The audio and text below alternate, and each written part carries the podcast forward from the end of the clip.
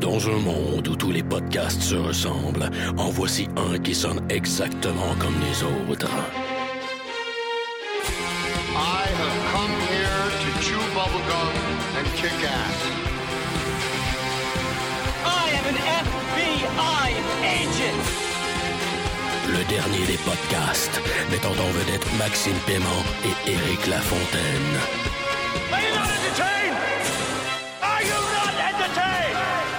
Yippee-ki-yay, motherfucker.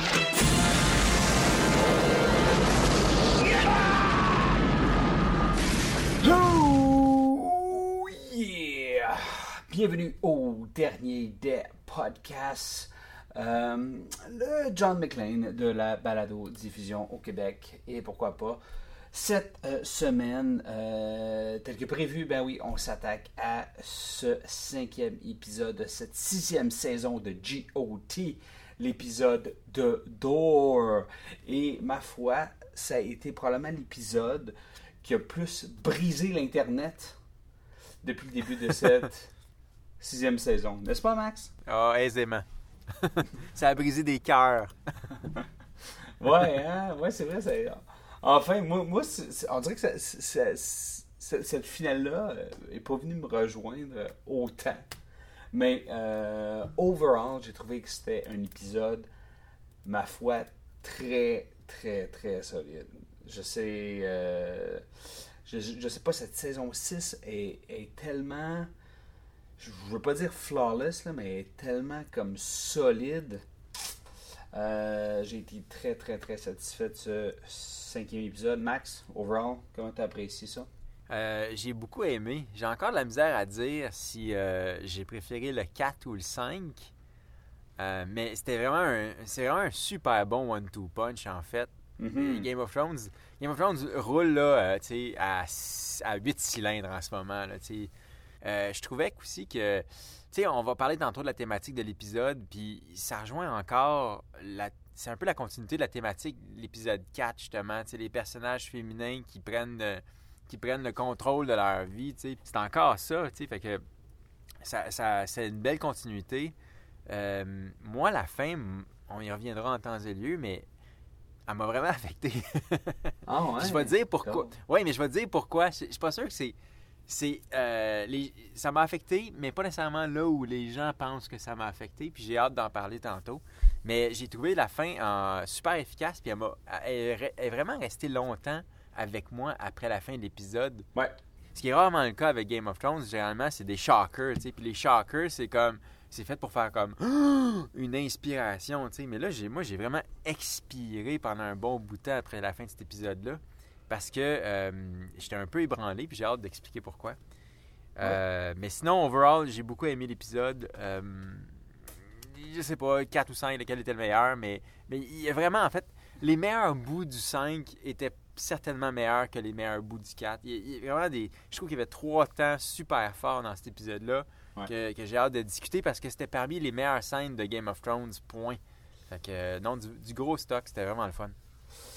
Très bien dit, Max. Écoute, euh, attaquons tout de suite. Justement, euh, on, par- on parle beaucoup de changements dans cette, euh, dans cette saison de GOT. Euh, une qui change beaucoup, c'est euh, Sansa qui quitte l'adolescence pour euh, la vie, euh, la vie d'une femme qui est capable de, de prendre les situations bien en main.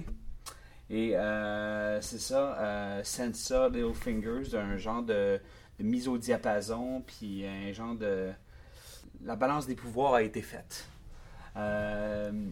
Cette affirmation-là de Sansa, t'as-tu apprécié? T'as-tu trouvé que c'était un petit peu trop facile? Ça aurait pu être plus, plus violent, plus GOT-esque? Ou c'était Euh, juste assez? Moi, je pense que c'était parfait pour, pour deux raisons. La première, c'était c'était le payoff du de la scène euh, la nuit de noces de Sansa quand elle s'est faite marier à, à Ramsay puis elle a été comme brutalement violée. Puis à ce moment-là, tu sais, on en avait parlé quand on a parlé du, euh, du, du podcast l'année passée, quand on a parlé de l'épisode l'année passée. On avait beaucoup focusé sur Tion, right? Pendant qu'elle se faisait violer, comme il voulait pas montrer la scène graphique parce que même ça, ça aurait été peut-être un bridge too far pour les auditeurs. Ils avaient beaucoup focusé sur Tion, puis ça faisait en sorte que cette scène-là, on le levait à travers les yeux de Tion, donc on- c'était le POV de Tion. On a l'impression, on n'a jamais. On sait que Sansa a beaucoup souffert, ben malheureuse, elle a quitté, bye bye, elle veut s'en aller. Mais on n'a jamais comme revu cette scène-là du côté de Sansa. Puis ce que, ce que Sansa a forcé Littlefinger à faire, c'est de Littlefinger d'adopter le POV de Sansa pour nous décrire tous les sévices qu'elle avait subis. Puis non seulement ça servait de payback en disant comme te rends-tu compte qu'est-ce que tu as fait? Puis elle l'a super bien dit. Elle a dit si tu le savais pas, t'étais un idiot. Puis lui, il est tout sauf un idiot. Puis du moins, il se prétend tout sauf un idiot. Si tu le savais, t'es mon si ennemi. tu le savais, t'étais mon ennemi. Puis ça, je trouvais que c'était c'était euh, c'était- ce genre de noir ou blanc-là, en fait, dans ce cas-ci, noir-noir. J'aime beaucoup ça, venant de ce personnage-là qui était tellement victime depuis le début. Là, elle, elle elle- elle s'assume, elle, assoit qui elle est comme, comme adulte, puis elle assoit son pouvoir. Puis elle dit Écoute, soit t'es un épais, soit t'es un- soit t'es mon ennemi. Dans tous les cas, tu- je veux plus te voir. Puis je pense que, vu, et ça c'était mon point numéro 2 en fait, ou du point 2B, c'est-à-dire que je pense que Littlefinger, je suis pas sûr qu'il était 100% manipulateur quand il a donné Sansa à, à, à Ramsay. C'est-à-dire que, oui, c'était pour monter dans... Tu sais, il y avait, il y avait un plan politique derrière, mais je pensais pas qu'il sent, je pensais pas qu'il savait à, à qui il donnait Sansa, right? Sinon, je pense qu'il l'aurait pas fait. Je pense qu'il y a trop un amour pour sa mère, à Sansa, à Caitlyn, Mhm. pour comme balayer la fille du revers de la main puis la donner à un, un monstre comme Mais absolument il, sanguinaire. Il l'a fait un peu aveuglément parce que. Oui, exactement. Il a toujours fait ça, tu sais. Non, j'ai trouvé ça super, euh, très très solide. euh, son rendu, sa prise de force à Sansa. Euh, mais encore là, on certains indices et, et- et aussi l'Internet, mais que, certaines petites choses que j'ai remarquées, de- dont, dont l'omission à son frère sur, sur, sur l'armée, tend à prouver ou à, au moins à démontrer que Littlefinger, il y a, a encore une emprise quelconque, il y a, encore un certain pouvoir sur Sansa. Elle n'a pas, pas 100% du pouvoir là, dans, cette nouvelle relation-là, dans cette nouvelle dynamique-là. Qu'est-ce que tu en penses? Euh, ben, elle apprend le jeu, le jeu de trône, puis la preuve, c'est qu'elle a vraiment volontairement menti aux autres en disant de comment elle a su que le Blackfish, euh, c'était une option. Pourquoi elle n'a pas dévoilé l'information que Littlefinger lui avait dit que c'était Littlefinger qui lui avait dit ça? Mais probablement parce que euh, dans Game of Thrones, ch- chez les personnages périphériques, ceux qui ne sont pas à la tête, l'information est le pouvoir, right? Mhm. Si tu as l'info, tu détiens le pouvoir. Knowledge que- is power. Puis, euh, Exactement. Et elle commence, je pense qu'elle, comme elle n'a pas, elle a pas de, de- de skill de warrior ou elle n'a pas de, de magie, ben elle, elle va devoir apprendre à servir des infos, puis à. Et, puis ça, elle va l'apprendre. Elle l'a appris de Littlefinger, en fait, puis je pense que non seulement elle le châtie en disant je veux plus jamais te voir, alors que lui, j'imagine que euh, il peut pas. J'ai l'impression que pour, pour lui, c'est une punition assez sévère, le fait qu'il n'a plus accès à la fille de, de, de son amour, right? Kathleen Stark. Fait que Ouais. ça, c'est en soi, c'est une punition. Il est puni comme ça. Euh, Puis je trouve ça cool qu'elle ait un peu de leadership aussi. J'ai l'impression que, tu sais, la dynamique Sansa-Jon Snow, elle, c'est la tête, lui, ça va être le bras. Ouais, c'est ça. Je, je suis quand même. euh, John 2.0, il, euh, il est beaucoup moins présent. Puis, euh, je, pense que t'as pas tort en disant ça. Effectivement, peut-être que c- c- c- c- cette mutation-là, John, il va peut-être. Il va probablement avoir un genre de, de, de merge très important entre sa demi-sœur, si tu veux, entre Sansa et Ouais. John. Puis euh, en ce moment, c'est peut-être quelque chose qui me, qui, me- qui me gosse un peu. Je trouve que John est dilué un peu, un peu dans tout ça, mais c'est- compréhensible parce que, écoute, on- le John Show, là, on, on l'a vu, on l'a écouté, on l'a écouté assez longtemps. tu sais. Fait que, donc, je suis très d'accord avec ça. Donc, Max, euh, attaquons-nous maintenant à, à une de, de mes préférées, euh, Aria, The Girl, The Girl with No Name. Euh, c'est- Sais-tu, ça ça m'a pris, euh, ça m'a pris deux écoutes de, de l'épisode comprendre qu'est-ce qui se passait dans cet épisode-là. Puis euh, on a parlé très rapidement, euh, on, l'a souligné, cette possibilité-là. Et euh, tant qu'à moi, le, le fond, clairement, c'est en- c'est encore, oui, l'entraînement, mais la grosse divulgation de l'arc d'Aria, c'était, en tout cas, tant qu'à moi, et la question, pour qui va-t-elle travailler? Puis es-tu prête à, à travailler pour les Lannister?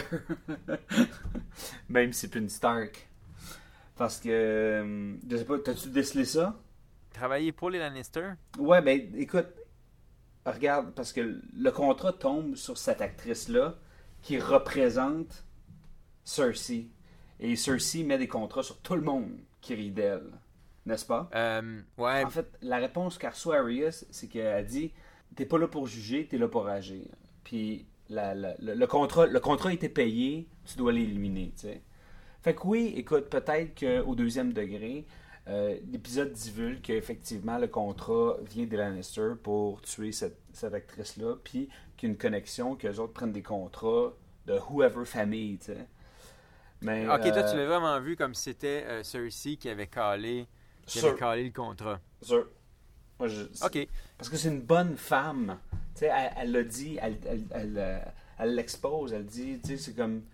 Tu sais, c'est- une bonne femme, c'est une bonne actrice, là, tu sais, je veux dire. euh, tu sais, puis c'est les autres qui sont jalouses d'elle, là, tu sais, ainsi de suite. Mais c'est parce qu'elle interprétait le mauvais rôle. Et ça, ça nous a été exposé dans l'épisode précédemment où ce que Cersei, elle va, elle va pas laisser personne, genre, dénigrer le nom, ou encore moins sa propre image, tu sais. Ouais, ouais, ouais. Fait que, euh, que ce soit King's Landing ou ailleurs, les contrats, en tout cas. C'est ma théorie. Parce que, en fait, ça aurait pas pu être encore juste du training pour Arya. Fait que ça, disait quelque chose. Il y avait un sous-message, puis en tout cas, Ah, ben oui. ça c'est. Ah oui, ah, c'est sûr qu'il y a un sous-message, puis pour moi, il, pour moi, il est assez évident parce que, euh, right, depuis le début, euh, Arya se fait, se fait entraîner par les Faceless Men. Elle est en train d'abandonner son identité, right? Si elle a retrouvé la vue, ça veut dire qu'elle est sincère dans, son, dans sa dévotion, puis le fait d'abandonner son identité, right? Ouais. Et moi, ce que je trouvais génial de cette scène-là, puis c'est une de mes scènes préférées de la saison, c'est Arya qui, a, qui est la seule qui a été témoin, euh, à part Sansa, là, mais c'est c'est- l'autre Stark qui a été témoin de la décapitation de son père. Ouais. Et là, pour la première fois depuis cinq ans, elle est forcée de revivre la décapitation de son père.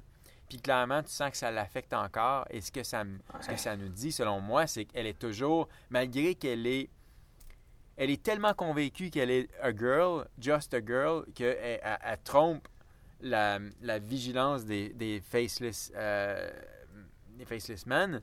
Ceci dit, on voit qu'elle est encore au fond d'elle une Stark, puis selon moi, son arc à elle, c'est va-t-elle s'abandonner complètement ou rester une Stark? Va-t-elle va-t-elle uniquement tuer en prenant des ordres de son supérieur immédiat qui est Jaqen? Ou à un moment donné, elle va dévier du programme, puis elle va se mettre à, rebarrer des noms sur sa liste, right? C'est ça sa quête. Ouais, ben. on l'a déjà dit, mais on, on l'a écrit. On l'a écrit le meilleur scénario. On sait qu'est-ce qui va arriver avec elle. ben, ben, c'est ça. Mais je trouve ça intéressant qu'elle est chargée de tuer Cersei, alors que Cersei, la, la fausse Cersei, alors que la vraie Cersei est sur sa liste. Je trouve qu'il y a comme une espèce d'ironie divine. Ouais. Mais tout ça, c'est pour nous montrer que Arya est toujours Arya. Puis c'est intéressant parce que si Arya est pour être juste une espèce de Terminator, c'est-à-dire une, une tueuse qui prend des ordres d'un être supérieur, ben à ce moment-là, elle n'a plus d'arc narratif, donc elle n'est plus intéressante comme personnage. Le fait qu'elle va rester intéressante, c'est parce qu'elle a encore un, un dilemme intérieur, right? Ouais. Fait que c'est bien qu'il nous rappelle ce dilemme-là. Ça, c'est une scène, selon moi, qui était désignée pour nous rappeler qu'elle est encore Arya au fond d'elle-même.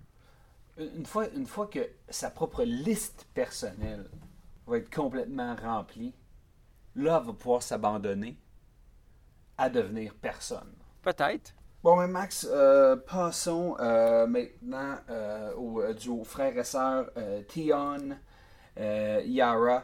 Back home, on s'y attendait. c'est le père est décédé, tué par l'oncle. qui va avoir le trône. Donc, on perd pas de temps, on commence.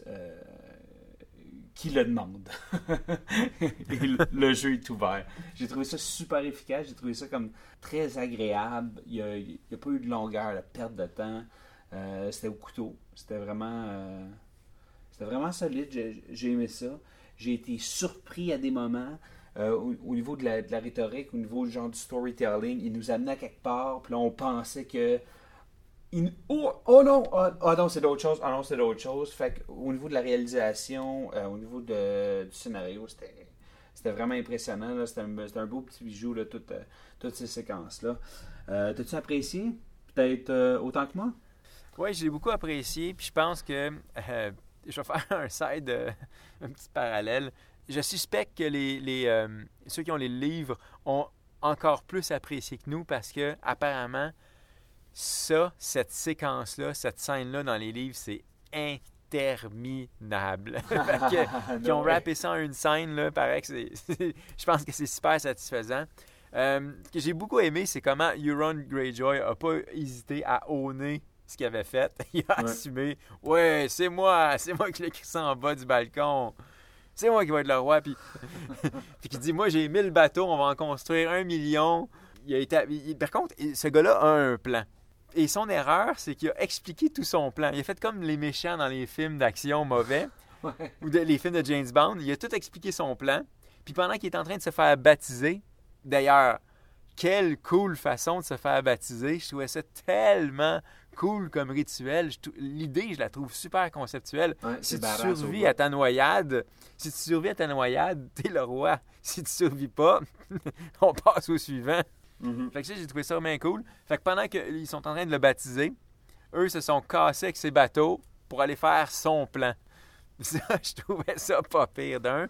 C'était une pas pire twist qui était pas comme.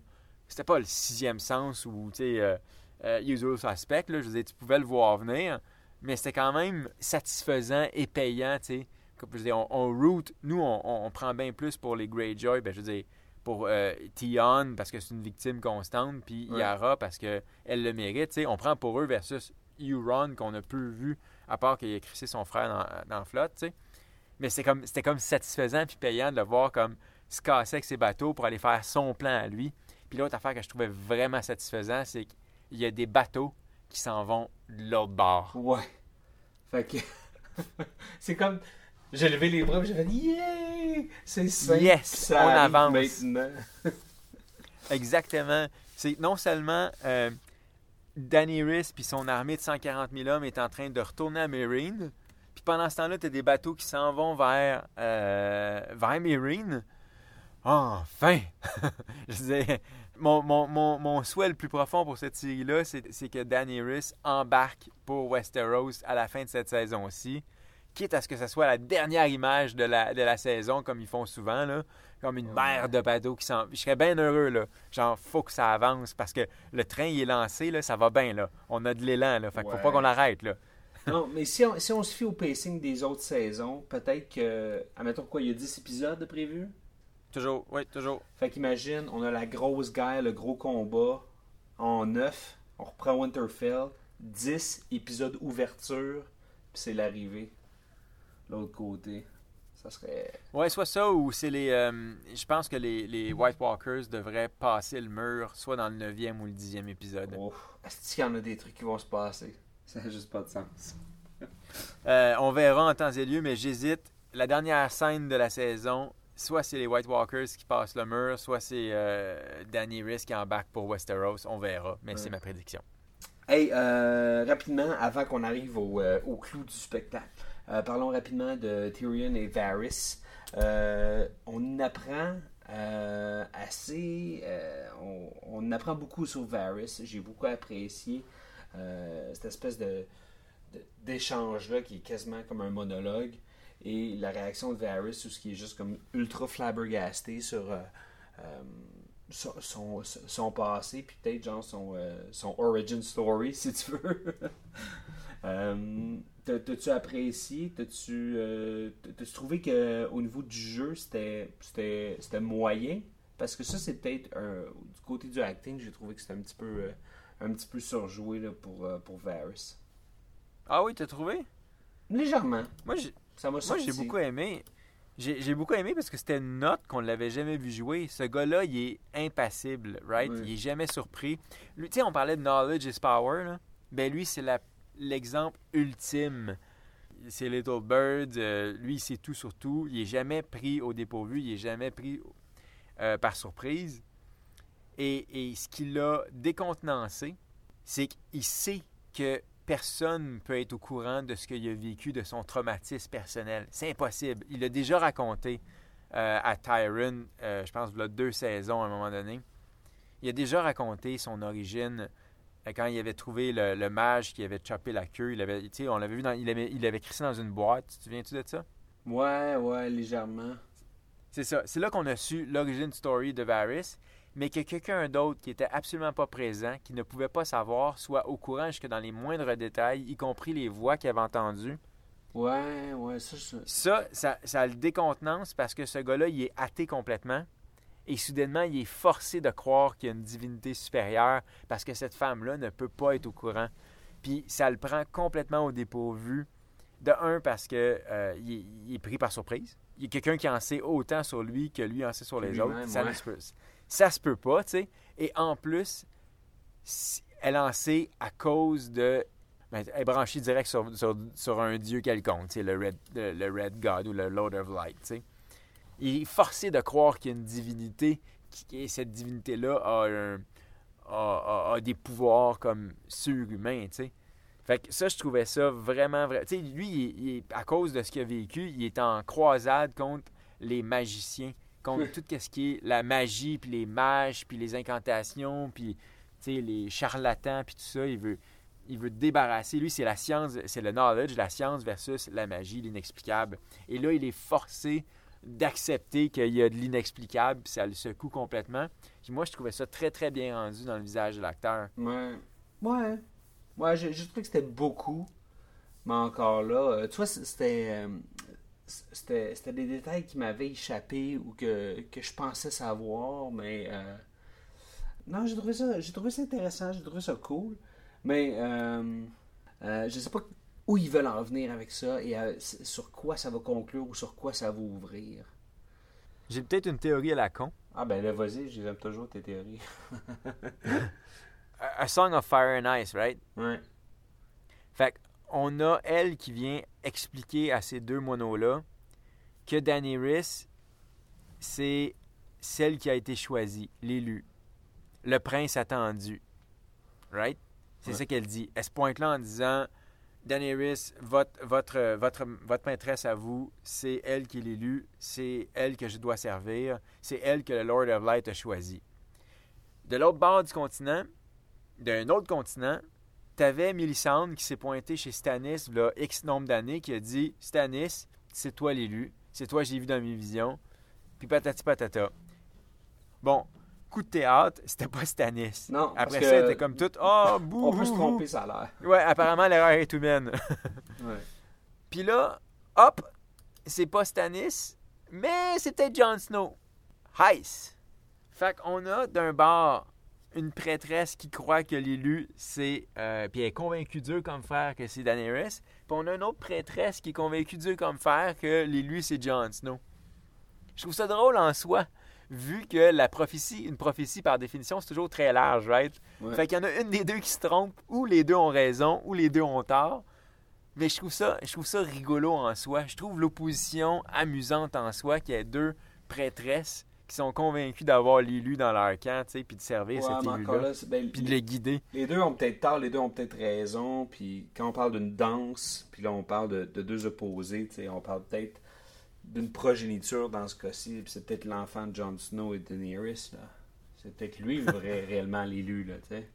Ou, ou il faut les deux élus, il faut le feu et la glace pour venir à bout des, des White Walkers, une fois que l'hiver va être complètement fondu, là, il, il va y avoir de l'eau partout sur le continent, tu sais. Tu sais, ça serait drôle que ce soit un crossover d'univers puis que ça devienne Waterworld. Non? Je sais pas, est-ce qu'il y a une version de Calinette à Westeros? Je sais pas, mais il faudrait se partir d'une famille, c'est juste ça qu'on fait. là. On nettoie des crime scenes puis euh, des dégâts d'eau. Euh, hey Max, euh, ne perdons pas de temps pour pas faire un trop long podcast. Attaquons maintenant Bran et Odor. Tell me what you think. Qu'est-ce que t'en as pensé? Alright, je vais commencer tout de suite par la fin. Pourquoi ça m'a affecté cette patente-là? Ce que j'ai trouvé brillant, puis ce que je suis sûr et certain que les livres ne pourront pas faire, parce que ça, c'était clairement. J'ai entendu un extrait d'entrevue, par hasard, à cause des internets, où, il y a plusieurs années, Weiss et Benioff avaient expliqué qu'ils avaient été soufflés quand ils avaient, au, fil de leur discussion avec George R. R. Martin, d'apprendre comment Odor avait eu son, nom. OK? Ce qui veut dire que ça, c'est pas eux qui l'ont inventé. C'est George R. Martin qui leur a dit voici, voici ce que j'ai en tête pour Odor. OK? Et c'est impossible que quand ce moment-là, sous, ou la, sous la forme qu'il va prendre, quand ça va arriver dans les livres, j'imagine dans le prochain livre, je doute que ça soit aussi efficace que ce qu'on a vu en télé, parce que ce qui était vraiment efficace, c'était le montage en parallèle entre son origin story et sa mort, entre sa naissance et sa mort de Hodor. Et ce qui m'a affecté, c'est pas tant sa mort, même si c'est ça qui a attristé la plupart des gens. Moi, ce qui m'a affecté, c'est sa naissance. Et j'ai trouvé ça tellement payant qu'à la fin, il termine sur le kid qui est comme Hold the door, hold the door, hold the door, hold the door, hold door, hold door, hold door, hold door, hold door. Vraiment comme la démarche de Kaiser Soze à la fin d'Usual Suspect. Ouais, comment que... Un progressive giveaway, là. Oui, exactement, progressif. Le fait qu'on termine sur sa jeunesse, c'est ça que j'ai trouvé tragique. J'ai- Je trouvais que ça, ce qui était, en fait, ce que j'ai trouvé de tragique, c'était que ce qui a entraîné sa démence, c'est sa propre mort. Mhm. Puis c'est la scène qui a flabbergasté tout le monde parce que soit tu étais affecté émotivement ou soit ton cerveau, comme toutes les histoires de voyage dans le temps, ton, ton cerveau il a comme littéralement fondu puis te coulé à travers le nez tellement que ça demandait de power de réflexion. Ben là, c'est ça, là. Ça, c'est exactement. Là, moi, le, le côté émotionnel était zéro, là. Oui, j'ai trouvé ça triste, puis effectivement, euh, c'est pas sa mort que j'ai trouvé triste, c'est la ré- c'est comme. c'est- c'est- la genèse de, son, de, de, de sa version 2.0, si tu veux, là. Puis, Ouais. euh, c'est sûr que le, le moment triste, puis le- la gravité de la situation, de la raison, l'implication de Brand, qui est en fait le, au, au sein de ça. Puis, gros fan ici là, euh, de films de voyage dans le temps, tu sais. Puis, j'ai. euh, je me suis gratté la tête comme 5 secondes, j'ai fait Ok, ouais, c'est fucking badass, c'est vraiment cool. C'est vraiment cool. Mais encore là, c'est que j'étais tellement stimulé au niveau rationnel face à ça que j'ai pas trouvé ça triste. Parce que, encore là, j'étais- placé dans, une perspective rationnelle slash de storytelling. Et oui, justement, avec cette, espèce de, volet-là, de, de, venir comme interrompre le, le, le continuum. Sais, De comme- l'espace-temps. Ben, encore là, Mais ils l'ont pas interrompu. non, en fait, c'est que ça a toujours été ça. Ça a toujours. Il y Exactement. a juste eu cette version-là, tu sais. Il n'y a, pas plein d'univers parallèles, il y a uniquement lui. Là où lui. Il a toujours affecté Odor. Non, c'est ça, exact. Et là, ben, c'est ça. Là je, là, je me suis mis à, à me poser la question, ben, qui l'a voulu? Pourquoi? Tu sais? Puis là, je me disais, ben là, je pense-tu trop loin, là, tu sais, comme. Je pourrais peut-être juste réécouter l'épisode puis avoir du fun puis être triste. Fait que, euh, c'est ça. Mais juste le fait que, encore là, comme tu disais au début de l'épisode, tu sais, c'était pas juste un, comme un super what the fuck moment avec un, tu un, tu un, un climax là, comme incroyable à la fin, mais c'était une finale qui cherchait à faire à faire réfléchir, qui, qui avait beaucoup d'incidences, puis qui, comme qui taillait in tout plein de concepts que j'ai trouvé juste vraiment, vraiment, vraiment fort. Là, fait que euh, je pense de loin, c'est ma, une de mes finales préférées là, de, de cette saison 6 là. Il n'y a rien qui accote ça à date. Euh, très solide, mais encore là, euh, c'est ça, ça, ça me prend un peu de recul de me dire Ah, Odor sera plus là. Fait que Brand va falloir qu'il se déplace autrement maintenant. As-tu d'autres théories à la con pour essayer de, d'assouvir man. mes questions? mon, mon questionnement éternel. Tout plein. Moi, je- c'est drôle, tu as dit Odor sera plus là. Curieusement, c'est c'est ça que j'essayais de dire tantôt. C'est pas tant Odor sera plus, sera plus là qui m'a affecté émotionnellement. C'est de savoir comment Odor est arrivé là. C'est ça qui m'a vraiment fessé. Puis c'est ça que je trouvais brillant de ce moment-là. C'est que sa mort était pas tragique. C'est sa vie qui était d'une tragédie. Puis ça, j'ai trouvé ça que c'était une, euh, c'était une prouesse scénaristique incroyable.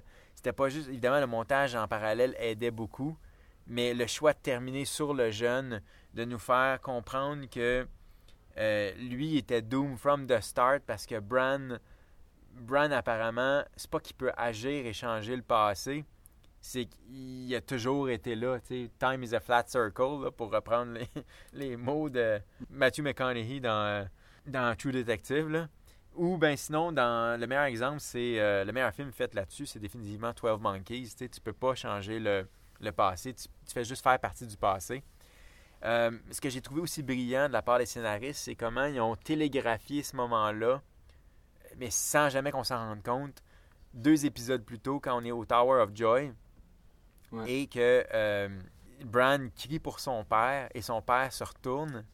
Ben, au début, on pensait que ça allait avoir une autre incidence sur l'histoire, ou peut-être sur son père, ou peut-être sur le Tower of Joy. En réalité, c'était juste pour nous faire comprendre comment ça marche quand il, il remonte dans le temps, voir des visions, puis comment euh, Bran a un pouvoir que le Three-Eye Raven avait pas, tu sais. Que Bran peut faire sentir sa présence dans le passé. Puis c'était une façon de nous placer cet indice-là, ce petit, se dire ça c'est une possibilité avec Bran. Puis là on en, a vu la conséquence, tu sais, comme euh, direct. Puis euh, j'ai trouvé ça cool, mais je trouverais ça pas cool si Bran se mettait à comme influencer un paquet de moments dans l'histoire de Westeros. Tu sais, comme il y a une théorie sur, Internet qui dit que le Mad King, quand il s'était mis à, à- crier en boucle « Burn them all, burn them all », puis c'est la seule chose qui, qui disait, c'était « Burn them all », j'ai pas envie de revoir ça comme une autre situation où il est comme pogné avec les White Walkers dans, un, dans, le présent, puis là, il est en train de, de regarder le passé du Mad King, puis là, il crie Burn them all, puis là, soudainement, le Mad King entend Burn them all, puis il se met à. Tu sais, comme. Je veux pas qu'on refasse cette passe-là plus qu'une fois. C'est un peu comme la ressuscitation de Jon Snow. Ils nous ont pas montré Lady Deathstrike euh, parce qu'ils voulaient garder cette carte-là. Si tous les personnages se mettent à ressusciter, la mort a plus d'im- d'importance, right? Alors, si tous les voyages dans le temps ont un impact sur le futur, il n'y a plus de voyage dans le temps qui compte, right? Il n'y a plus rien de. Tu sais, Quand, quand tout le monde est spécial, il n'y a plus personne de spécial. C'est le même principe. Hey, tu quoi, c'est euh, en, parlant de tout ça, puis en, nous écoutant parler, je, je réalise que c'est tellement solide que, que j'espère que que- qu'il y a un tie-in aussi poétique à pratiquement tous les personnages. Euh, oui. Oui, oui, oui. Euh, effectivement. J'imagine qu'ils pourront pas frapper pour 1000, mais dans le cas d'Odor, il y a eu toute une fin, tu sais. Ouais, ben pour un personnage si plate. J'espère au minimum que Arya, Jon Snow, Sansa, euh, Tyrion, Daenerys, euh, Cersei, Jaime auront ce genre, auront droit à une fin aussi pertinente, tu sais, puis aussi qui fit, si tu veux, Ouais. fitting. Ben, tu l'as bien dit avec pertinent, tu sais. La pertinence Euh, de chaque personnage. Ouais. Autre chose, comment t'as aimé, com- comment t'as aimé d'apprendre que... Tu sais, c'est un épisode avec beaucoup de origin story, right? On a su l'origin story de Hodor. On a vu... On a reparlé de l'origin story de Varys. On a vu l'origin story des White Walkers. Mm. Alors justement, comment t'as trouvé ça? Euh, de savoir que les White Walkers, c'est en fait un gros parallèle pour euh, Oussama Ben Laden. Ben, ben, ben, pour plein de choses, en fait. En fait, c'est ça. Comme. Ils ont été créés pour, pour se protéger des humains, tu sais. Puis maintenant, mais. euh, ben maintenant, c'est eux qui les ont décimés. Non, c'est ça. Fait que. euh, non, je trouve ça encore là de, très poétique, très violent, mais très vrai. La production nous arrivait avec comme, euh, comme juste comme un bonbon comme ça. Puis. euh, Non, j'ai trouvé ça cool, puis ça, ça, ça va, ça a un peu de brand, de, de- beaucoup de responsabilités, euh, ça a pris du temps avant qu'on le retrouve, puis euh, j'ai- vraiment, vraiment apprécié. Je m'attendais pas à avoir une explication, parce qu'il n'y a rien qui me forçait à, comprendre d'où ils venaient eux autres. Non, Puis- ils, sont, ils sont juste le mal incarné. Puis, puis, puis le fait d'avoir une explication, puis, de le voir en plus, tu sais, comme le, le rituel, comme très simple, puis là, comme euh, un petit morceau de un shard de Dragon Glass dans le chest, puis euh, et voilà, c'est fait là, tu sais.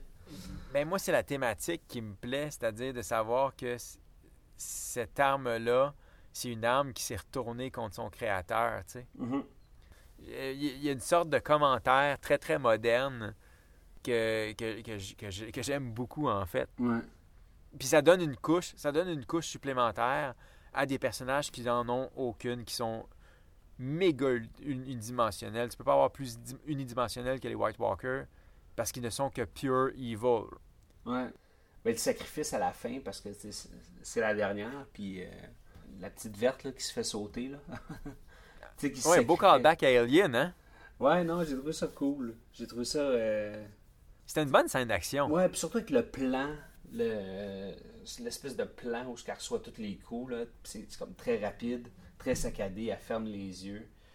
J'ai beaucoup aimé ce plan-là, moi aussi. ouais. Mais les fucking grenades sont écœurantes. Genre les pommes grenades, là. Sérieux, c'est une de, mes, une de mes armes préférées à date, là. Euh, c'est parce que Bran a la recette à quelque part, là, parce que ça, c'est badass. Ça va servir.